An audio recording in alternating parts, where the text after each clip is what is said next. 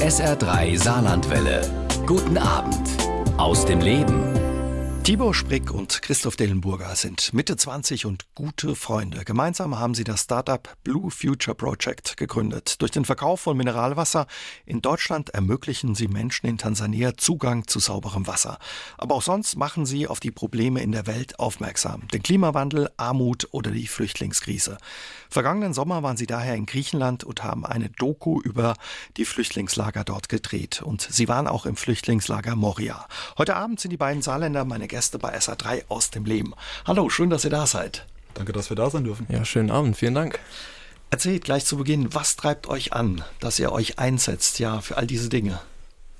was treibt uns an? Ich glaube, es sind so die Zeichen der Zeit, dass es äh, jungen Menschen heute schwer ist, durch Social Media, all diese Möglichkeiten der Vernetzung des Digitalen, die wir heute haben, da wegzuschauen, auf der einen Seite. Und auf der anderen Seite, ähm, ja, haben wir uns schon immer, seit wir uns kennen, seit wir befreundet sind, über geopolitische Verwerfungen unterhalten, geschaut, ja, was kann man denn besser machen? Und irgendwann war dann die Frage, lass doch mal nicht mehr nur drüber reden, sondern irgendwas mhm. machen, was auch aktiv. Was verändern. Ungewöhnlich, wenn man sich überlegt, dass man mit Anfang 20 ja über die Probleme der Welt quatscht und äh, geopolitische Themen, wenn man sich trifft. Mhm. Ja, das Schöne ist ja, durch das Internet ne, haben wir ja alle Informationen mit ein paar Klicks zur Verfügung. Und äh, wie Chris das schon gesagt hat, es ist da ziemlich schwierig, wenn man da den richtigen Accounts folgt, sage ich mal, da wegzuschauen. Ne? Mhm. Und vor allem, ja, 2015, die ganzen Flüchtlingsströme, die da gekommen sind, haben wir uns halt auch eben die Frage gestellt, so, okay, warum machen sich die Menschen denn überhaupt auf den Weg? So, also per se will doch jeder in seiner Heimat bleiben, bei seiner Familie bleiben und dort ein würdevolles Leben führen. Ne? Mhm. Also wolltet Antworten auf ja, die Fragen, die ihr gestellt habt. Genau. Man kann ja schon mittlerweile die Kausalitätskette sehen. Also ganz klassisch, so um aus der deutschen Perspektive zu sprechen, wer Bomben sät oder exportiert, kann natürlich dann oder wird Flüchtlinge importieren. So, und da gibt es ja bei ganz vielen Themen eben so eine Kausalitätskette. Mhm. Ursprünglich habt ihr was ganz anderes gemacht. Tibur, du hast internationale Betriebswirtschaft oder Betriebswirtschaftslehre studiert. Christoph, du hast bei einer Versicherung gearbeitet. Wie seid ihr dann 2018 ja auf die Idee gekommen zu sagen, wir gründen ein Unternehmen, auch nicht irgendein Unternehmen, sondern ein soziales Unternehmen, das dafür sorgt, dass die Menschen in Tansania besser mit Trinkwasser versorgt werden, mit sauberem Trinkwasser? Privat hatte ich ein bisschen die Inspiration über ja, eine Freundin bzw. die Familie von ihr nach Afrika, um was oder was uns mir den, den Horizont auch erweitert hat, wie dort Leute kämpfen, am struggeln sind, versuchen ihre Probleme zu lösen. Und bei mir speziell waren es dann auch noch äh, berufliche Verwerfungen. Also ich war in der Moral und der Ethik äh, angegriffen, als ich gesehen habe, wo dann die Gelder von meiner Versicherung in den ETFs so hinfließen. Nämlich meistens dann in diese Firmen, die auch die Bomben bauen, weshalb dann Flüchtlinge hierher kommen. Und da ist eins zum anderen gekommen. Und dann habe ich den Tibor gefragt, ob er das Ganze mit mir hochziehen will. Lass uns doch einfach mal gucken auf das Thema Wasser am Beispiel von Tansania. Wie schwer ist es für die Menschen, ja in einem Land wie Tansania, was in Ostafrika liegt, an sauberes Trinkwasser zu kommen? Per se ist es gar nicht so schwierig. Es gibt von den etablierten großen Marken in den Supermärkten sauberes Trinkwasser. Das Problem hierbei ist nur, dass äh, es viel zu teuer ist und für ja, viele Menschen einfach nicht erschwinglich.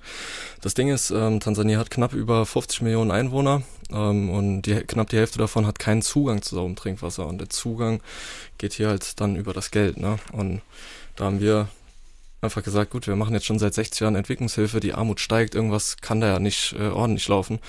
Also haben wir gesagt, wir wollen nur von afrikanischen Experten lernen. Und mhm. die haben klipp und klar gesagt, Leute, hört doch mal bitte auf, euren ja, Standard-Entwicklungshilfe Quatsch zu machen, sondern fangt doch einfach mal an, mit uns, also uns auf Augenhöhe zu begegnen und zu investieren, Arbeitsplätze zu schaffen, Wertschöpfung zu schaffen, damit Menschen ja mehr Einkommen generieren, ihre Familien ernähren können und somit dann wenn es dazu kommt, auch das teure Wasser kaufen könnten.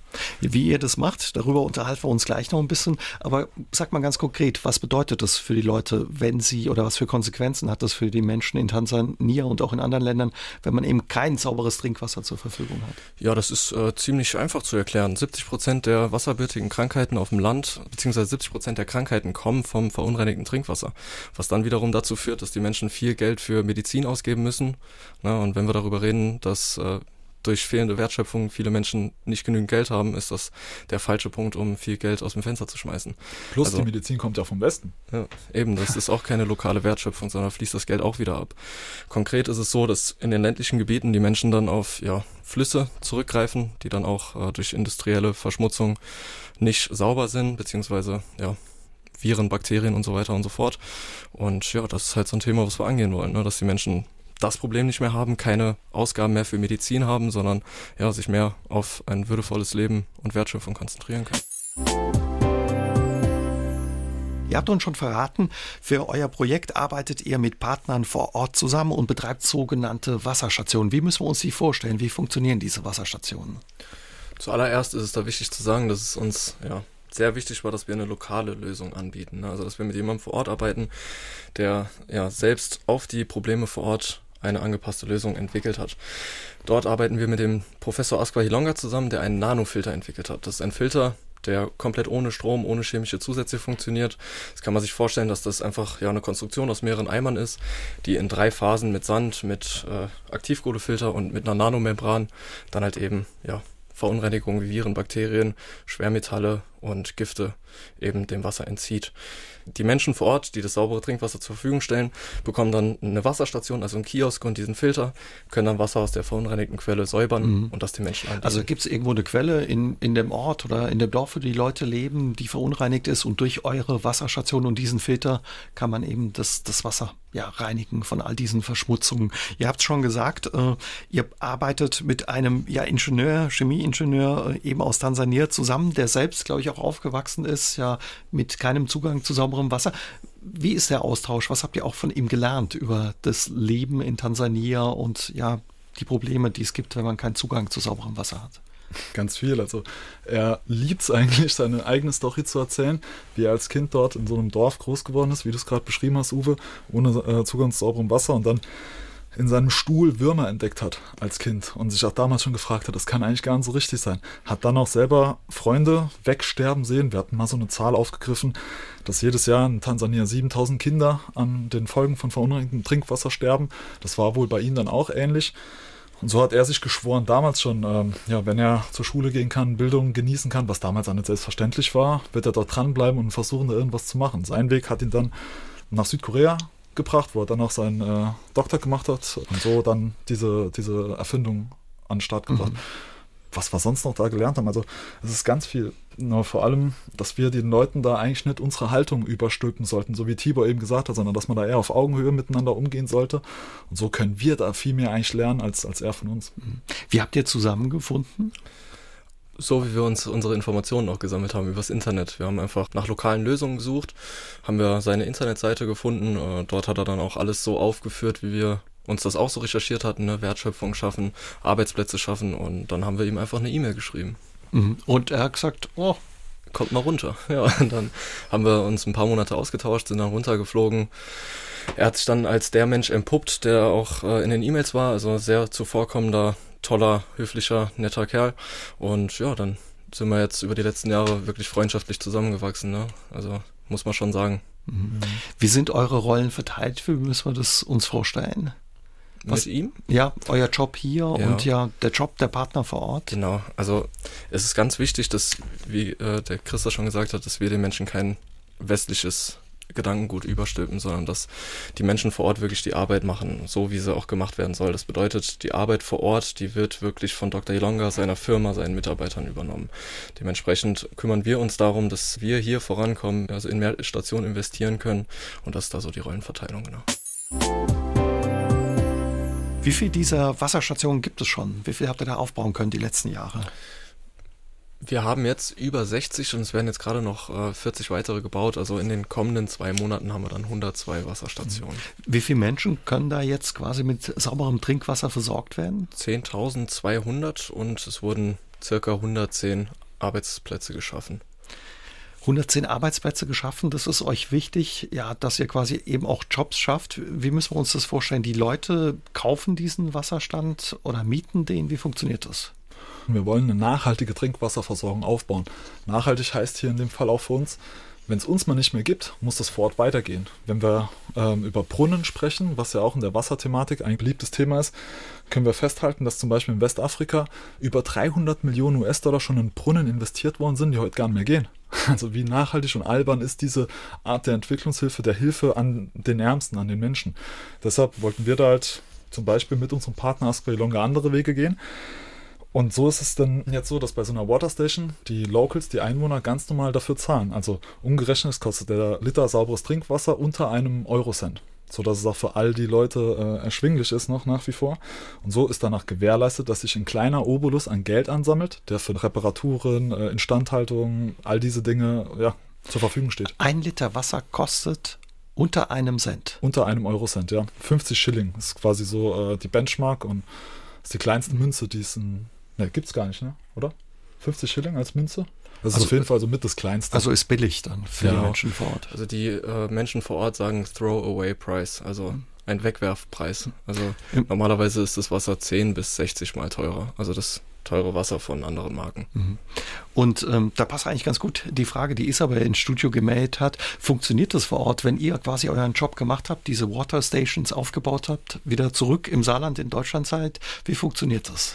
Hier ist wieder ganz wichtig zu sagen, das ist nicht unsere Arbeit vor Ort. Also wir haben einen Partner, der diesen Wasserfilter entwickelt hat, eine Firma hat ähm, und er kümmert sich darum, dass diese Stationen funktionieren. Das bedeutet, es ist ein äh, System, wo Menschen dann halt eben diese Wasserstation führen, dadurch Einnahmen generieren und dann monatliche Gebühren an die Firma abführen, dass äh, Instandhaltung, Awareness, äh, also Marketing und so weiter betrieben werden kann, dass die Stationen wachsen und dadurch kommen die Menschen halt eben aus der Armut, können ihre Familien ernähren, zahlen Steuern und ja, wir haben viele Interviews gemacht, die auch nach und nach auf unseren sozialen Medien rauskommen.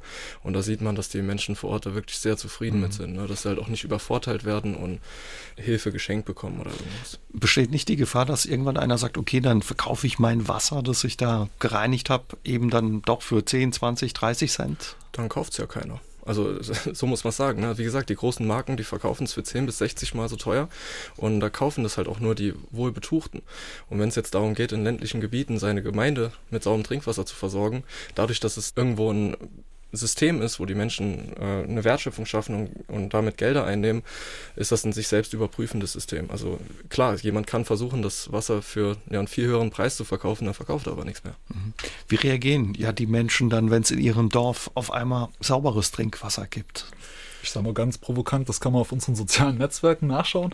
Ja, war durchweg positiv. Mhm. Also, Erzählt uns mal, ihr wart ja schon ein paar Mal unten auch, nehmt uns mal mit. Ja, gern. Ähm, wie Tibor gerade gesagt hat, äh, die meisten sagen, das ist ein Throwaway-Preis. Äh, dementsprechend alles schon erlebt. Muttis, die sagen, ey, gigantisch, dass wir jetzt nicht mehr halt mit unseren Kindern zum Arzt müssen, dass wir selber nicht mehr zum Arzt müssen, dass wir, das ist ja eine Ersparnis, wenn ich vorher halt x Kosten hatte für Medizin und meinen Krankenhausaufenthalt, weil es da ja auch keine Gesundheitsversorgung gibt, wie wir das kennen, mit, mit Versicherungen etc., ist es da schon, schon ein Zugewinn, die Station Operatorinnen sind meistens auch Frauen, die diese Arbeit übernehmen, die auf einmal sich ein Haus mieten können und ihr Leben auf normale Beine gestellt haben. Auch das ist ein Zugewinn. Der Health Inspector für jede Region, Leute, die auch von der Regierung drauf schauen müssen, wie sich da gewisse äh, Krankheitsbilder verhalten, die auch äh, schon sehen, dass diese wasserbürtigen Krankheiten, von denen der Tibor gesprochen hat, dass die langsam zurückgehen. Auch das sind alles Effekte, die wir auch auf diese Arbeit zurückführen können. Und wie ist es für euch, ja, das zu erleben vor Ort? Also es ist toll, ne? Also vor allem was wir hier auch wieder sagen müssen, es geht hierbei nicht um uns. Also dementsprechend wollen wir auch keine Arbeit vor Ort finanzieren, die uns braucht, sondern wir wollen Menschen empowern, dass die Menschen ihre Limitationen selbst lösen können. Und von daher ist das unfassbar erfüllend, dann eben zu sehen, dass es funktioniert und dass die Menschen durch ihre eigene Arbeit und ja, durch ein eigenes würdevolles Tun ja ihr Leben auf ganz andere Beine gestellt haben. Wie finanziert ihr euer Projekt? Ihr stellt ja in Deutschland auch Mineralwasser her, das ihr hier in Deutschland verkauft. Fließt davon ein Teil dann eben nach Tansania oder wie funktioniert das? Genau, also wir sind äh, ganz bewusst ein For-Profit-Unternehmen. Die Entscheidung haben wir getroffen, weil ähm, wenn wir uns anschauen, wie das Bild des afrikanischen Kontinents geprägt wurde, ne, wenn, wenn wir uns jetzt die letzten 60 Jahre Entwicklungshilfe anschauen und irgendwelche Plakatwände ähm, vollschmieren mit alle drei Sekunden stirbt ein Mensch äh, an Hunger in Afrika, bitte spenden, dann denken sich hier auch viele, ja gut, das liegt an der Mentalität oder äh, die Menschen sind faul und wollen selbst ihre Probleme nicht lösen oder irgendwas. Dementsprechend wollten wir die Menschen so darstellen, wie sie sind also viele Menschen, die einfach in Würde leben wollen, selbst für ihr Geld arbeiten wollen und äh, die eigenen Probleme selbst lösen wollen. Und dementsprechend Schau. sind wir ein For-Profit-Unternehmen, haben mit Schwollner Sprudel Mineralwasser auf den Markt gebracht, was wir in der Gastronomie vertreiben, was ja momentan nicht geht und vor allem dann auch im Einzelhandel. For-Profit, was heißt das? Also ein Gewinn erwirtschaftendes Unternehmen, wie jedes Unternehmen auch. Also und mit den äh, Gewinnen können wir dann halt eben unsere Arbeit finanzieren. Mhm. Kann man sagen, wie groß der Anteil ist aus eurer Arbeit, ähm, der nach ähm, Afrika, nach Tansania fließt? Wir haben das Wasser ja 2019 gestartet mit einer kleinen Gastroflasche. Dann kam letztes Jahr, als Corona kam, die große Einzelhandelsflasche dazu. Da war jetzt nie wirklich, seitdem das Ganze am Markt ist, eine Möglichkeit, da vertrieblich aktiv zu sein ehrlich gesprochen legen wir die ganze Zeit nur drauf. Der Tibor hat zwei Jahre kein Gehalt gehabt, ich ein Jahr jetzt kein Gehalt. Ähm, deshalb ist es sau schwer, da jetzt für uns im Moment da ganz konkrete Zahlen zu nennen. Allerdings ist es mir eh ein Dorn im Auge, wenn man sich anschaut, Afrika bekommt jedes Jahr 100 Milliarden US-Dollar an Spendengelder und Entwicklungshilfe. Wie Tibor sagt, die Armut steigt. In so tollen Büchern wie Die Tyrannei des Wachstums wird schön offengelegt, dass man ne, pro Euro an Entwicklungshilfe, den man in so ein Land bringt, 24 Euro dort abfließen lässt an Rohstoffen, Staatsschulden, äh, unfairen Handelsabkommen diesen Menschen, diesen Ländern gegenüber. Und da müssten wir uns eigentlich mal ehrlich machen, so wie es vor 500 Jahren war, als die ersten Kolon Kolonialisten dort eingefallen sind, war Afrika ja auch nicht nackt und arm. Afrika hat mal Pyramiden gebaut oder einen großen Babbe viel errichtet. Und das lassen wir nicht zu oder, oder negieren das gern, weil wir halt uns an den Rohstoffen bereichern wollen. Was habt ihr jetzt zum Beispiel durch eure Arbeit über die Entwicklungshilfe gelernt oder wie hat sich euer Blick da verändert? Ähm, wir sind, also können sagen, dass wir, glaube ich, von Anfang an uns die richtigen Fragen gestellt haben. Ne? Dass wir halt von Anfang an gesagt haben, gut, wie gesagt, jedes Jahr 100 Milliarden US-Dollar äh, werden gespendet und die Armut steigt. Also müssen wir versuchen, andere Menschen zu fragen und dann vor allem die Menschen, die die Probleme vor Ort kennen und die sagen halt, Leute, bitte hört auf zu schenken, hört auf Kleider zu schenken, hört auf Brunnen zu bauen, sondern fangt an zu investieren. Fangt an mit uns wirklich einen fairen Handel zu treiben. Und dann können wir unsere Probleme selbst lösen. Dann können wir Steuern zahlen, der Staat äh, bekommt mehr und mehr Gelder und dann können wir selbst Schulen, Krankenhäuser und eine nachhaltige Trinkwasserversorgung aufbauen. Mhm. Dementsprechend ja, sinnige Lösungen vor Ort suchen und in diese Lösungen investieren, dass Arbeitsplätze geschaffen werden. Das ist so das, was wir aus unserer Arbeit gezogen haben und gelernt haben. Ist die Absicht, dass dann eben von diesen Investitionen, die ihr da auch tätigt, irgendwann was zurückfließt zu nee. euch? Also die Stationen, die werfen, also wie gesagt, die bezahlen ja eine Gebühr. Da ist es auch so, dass langfristig äh, ein Teil an eine Organisation von uns vor Ort läuft, aber da wird das Geld nicht abgezogen. Also das Geld, das ist wie ein revolvierender Fonds, dass das Geld vor Ort wieder genutzt wird, um weiter Stationen zu bauen und weiter Arbeitsplätze zu schaffen. Also das Geld bleibt dort unten und soll dann wieder investiert mhm. werden. Und äh, weil da auch nochmal die Frage äh, von der Hörerin aufkam, wie könnt ihr das kontrollieren, dass das Geld genau da ankommt, wo ihr es auch wissen wollt?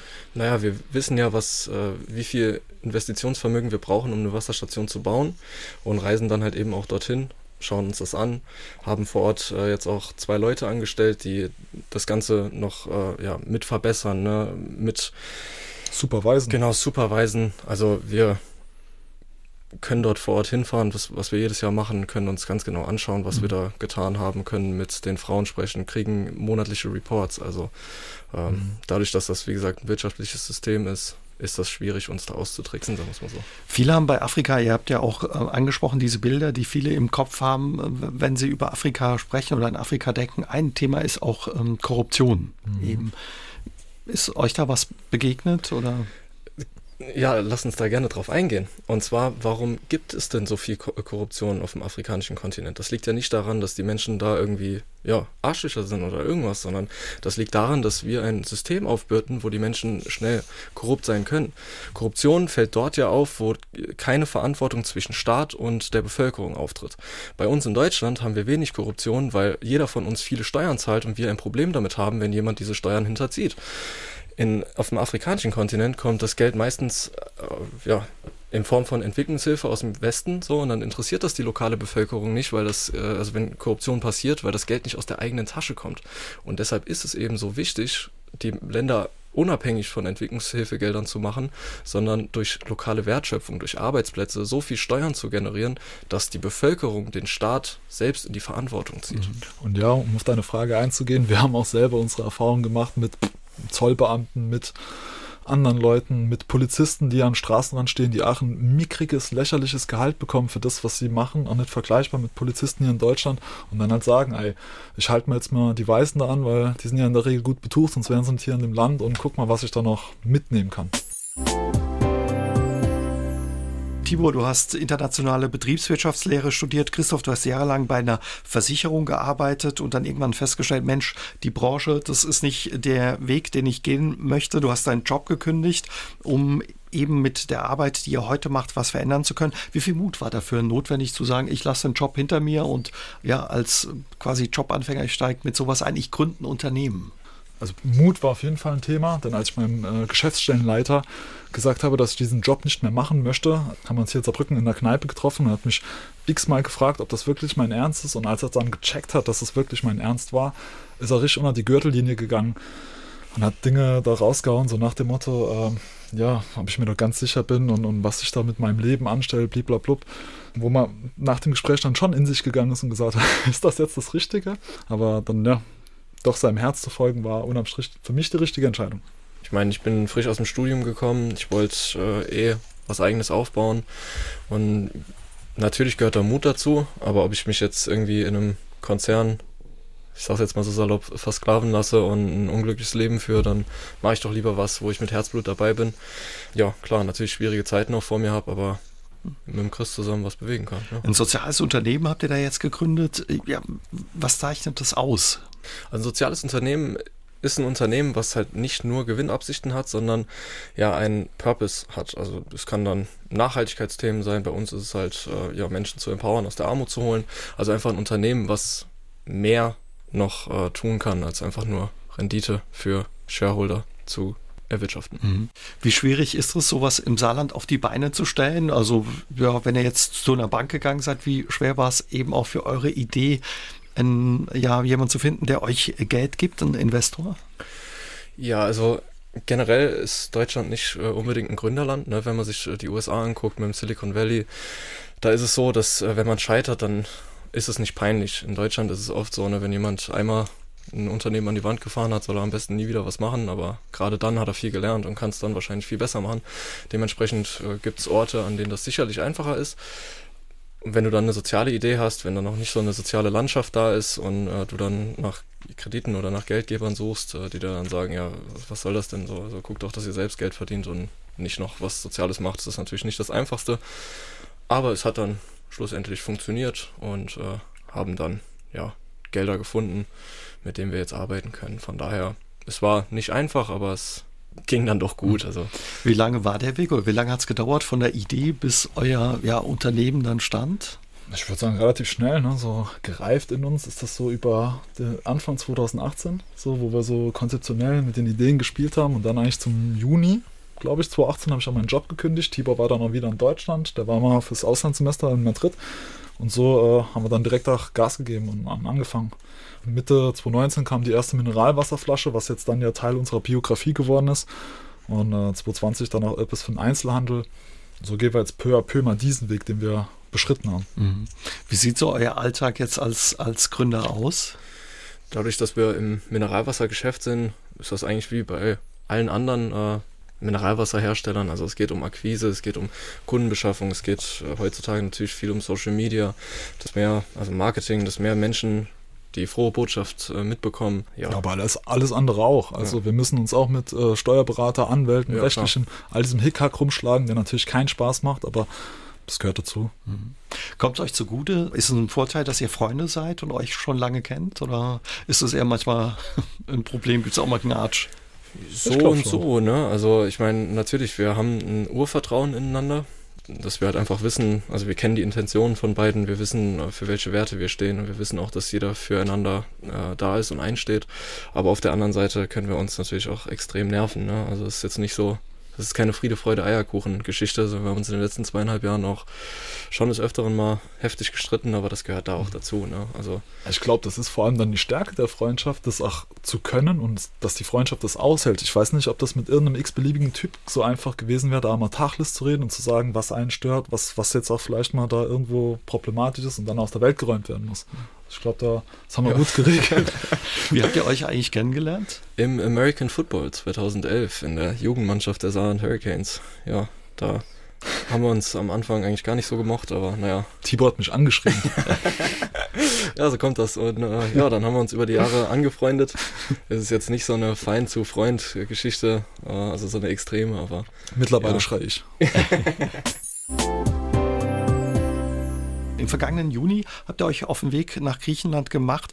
Ähm, warum habt ihr diese Reise gemacht? Was war die Idee dahinter, der Anlass? Mehrere Gründe.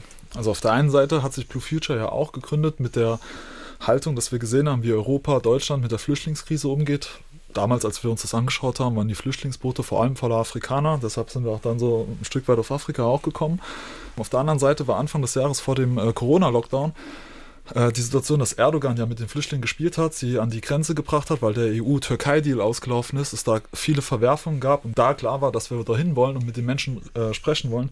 Dann gab es ja den Lockdown auch äh, europaweit und als der aufgehoben war, sind wir direkt rübergetingelt. Mhm.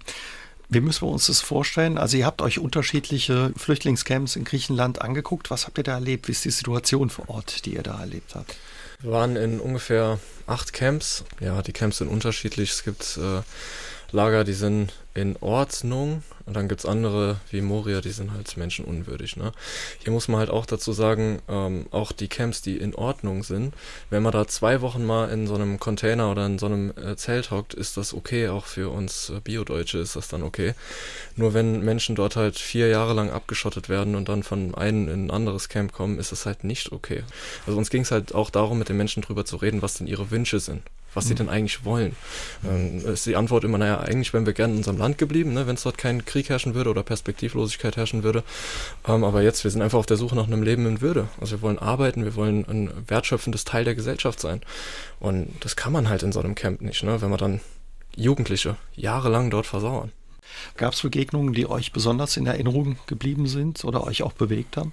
Auf jeden Fall. Also fast jeder von uns hat auf der Reise auch einmal geweint, war den Tränen sehr nah. Ich persönlich hatte so eine Situation äh, mit einer Dame, die aus dem Kongo geflohen ist. Ja, auch nicht äh, ohne Grund, sondern da Kongo als Fail State, da geht es ja auch gut ab.